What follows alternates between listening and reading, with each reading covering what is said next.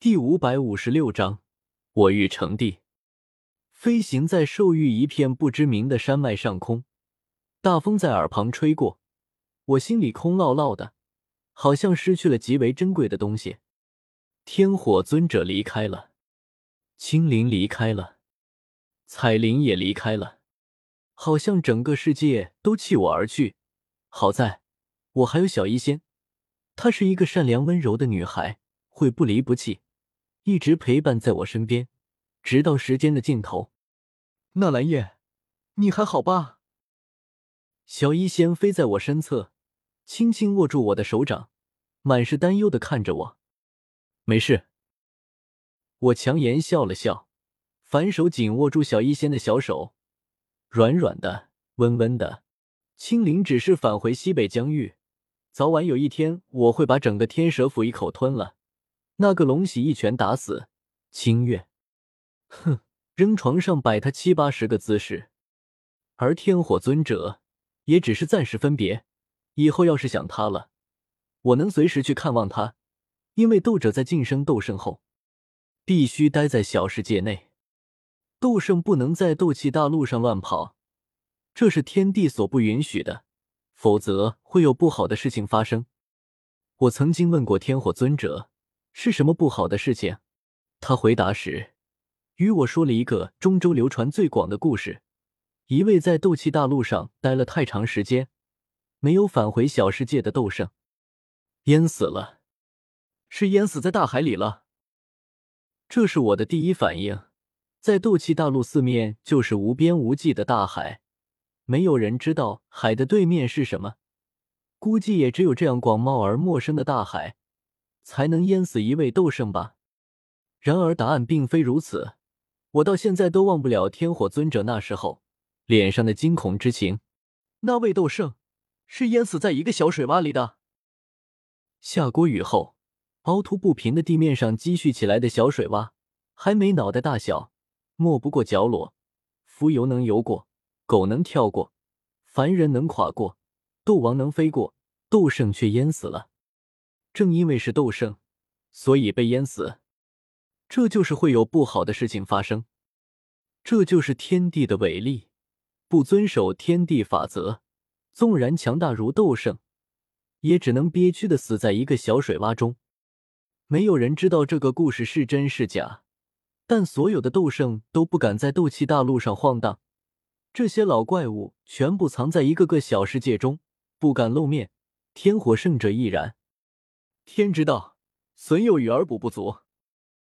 天道对我们这些强者还真是够照顾。每年有多少斗皇巅峰强者死于在斗宗劫下，又有多少尊者陨落在斗圣劫下？即便度过这两重天劫，天帝也依旧在死死盯着我们，就像防贼一样，把斗圣关在一座座小世界内。小世界是囚笼。我仰头看着头顶湛蓝天空，好似能看到天道。难怪那么多斗者叫嚣着要逆天而行。不是我被斗者要逆天，是天道在为难我们。我们现在去哪里呢？这时，小医仙忽然开口问道。我不假思索道：“我要成帝，这绝不是临时决定的。三年来，在炼丹之余。”我也有思考过这个问题，并且心中隐隐有了一个计划。当然，让我下定这个决心的，还有天火圣者的遭遇。已经踏入斗圣之境，翻手为云，覆手为雨，何等强大！可还是被天地逼得躲在一个个小世界内，只能偶尔出来活动几天，这又是何等狼狈！既然斗圣不够，那就斗帝，老子才不要龟缩在小世界内。那和坐牢有什么区别？目前已知的成帝之路有两条，萧炎那条我走不通。我不觉得自己在杀掉萧炎、抢夺他的焚诀后，还能躲过萧薰儿的追杀。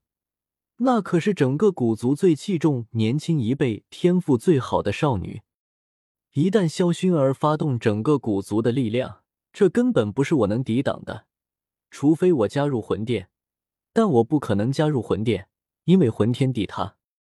哎，我已经和萧炎、萧薰儿搭上关系，没必要杀了萧炎，再重新跑去跪舔讨好魂天帝。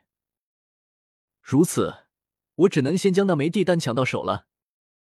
驼蛇古帝在洞府内留下有一枚地丹，魂天帝正是服用了这么地丹，才以此踏入斗帝境界。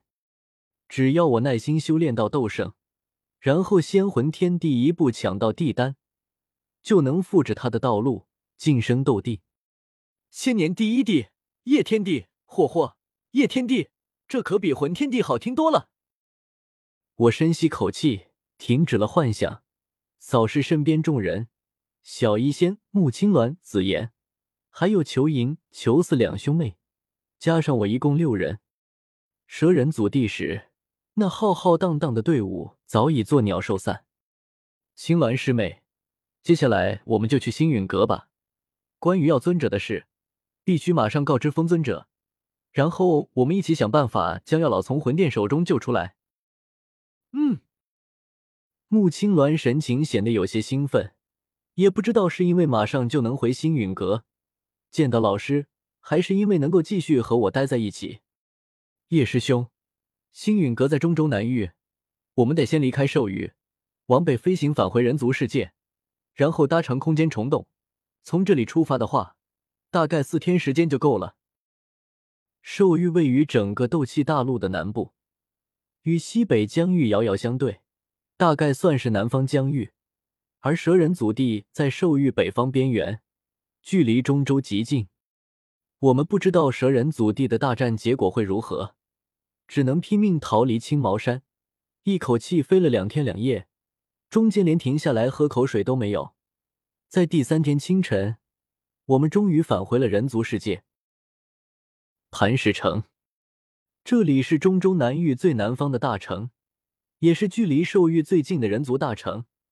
我们之前去蛇人祖地时就途经过这里，只是当初只以为会在蛇人祖地待上个把月时间，没想到一晃就是三年。对磐石城这种拥有上万年厚重历史的城池来说，三年时间不足以改变这座城池的任何东西，可对我们来说却是恍如隔世。看着街上熙熙攘攘的人群，包子馒头的香味，小贩熟悉的叫卖声。甚至那些长得歪瓜裂枣的地痞流氓的淫荡笑声，都让我莫名激动。这就是人族世界，充满烟火气息，贩夫走卒，王侯将相，好久好久没见到这么多大伙人了。